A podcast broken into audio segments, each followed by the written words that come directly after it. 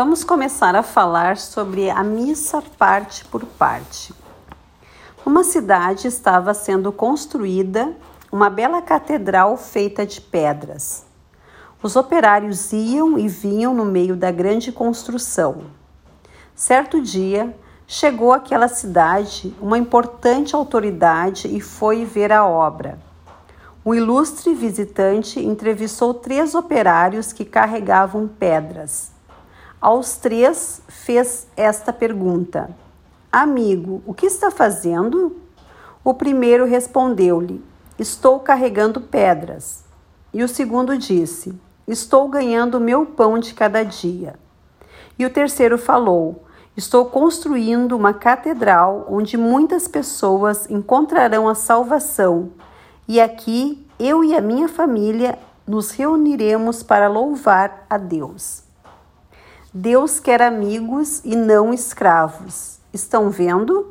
Os três operários faziam o mesmo serviço, mas com espírito diferente. A missa também é assim. Ela é a mesma para todos, mas a maneira de cada um participar pode ser diferente. Depende da fé que as pessoas têm. Existem quem vá à missa apenas para cumprir o preceito como aquele operário que simplesmente carregava pedras. Existe também quem vá à missa para fazer pedidos a Deus, como operário que trabalhava somente para ganhar seu salário. E existe a pessoa que participa da missa com fé e alegria, louvando e bendizendo a Deus, a semelhança do operário que trabalhava contente porque estava construindo a casa do Senhor. Veja bem como está sendo a sua missa. Deus quer amigos e não escravos. O escravo obedece, o amigo ama e participa. Às vezes vamos fazendo muitas coisas sem saber porquê, principalmente quando se trata de religião. Muitos confundem fé com superstição. Observe o que acontece em certos enterros.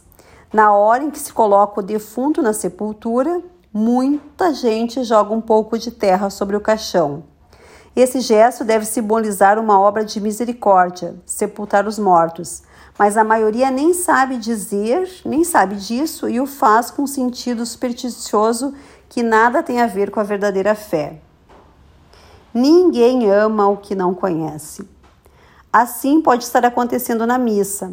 Alguém entra na igreja, olha, acompanha tudo, faz os mesmos gestos, mas sem saber o que está dizendo e o que está fazendo.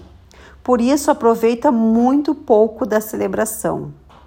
Fizemos uma pesquisa sobre a missa, perguntando a diversas pessoas por que você foi à missa? E as respostas foram as seguintes: Fui à missa porque era um dia de preceito, fui à missa para agradecer a Deus, fui à missa para pagar uma promessa, Fui à missa porque eram bodas de meus amigos. Fui à missa porque era a formatura de meu filho. Fui à missa para pedir saúde. Fui à missa porque era sétimo dia do colega. Fui à missa porque era Natal. Fui à missa para louvar e bendizer a Deus. Fui à missa porque meu colega me convidou. E você? Por que você vai à missa? Qual das respostas mencionadas acima seria a sua? Você vai de vez em quando ou todos os domingos? Vai cumprir preceito ou para adorar a Deus? A celebração eucarística é muito mais que uma oração. Precisamos conhecê-la melhor.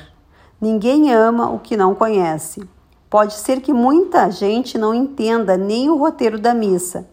Fica meio perdido dentro da celebração.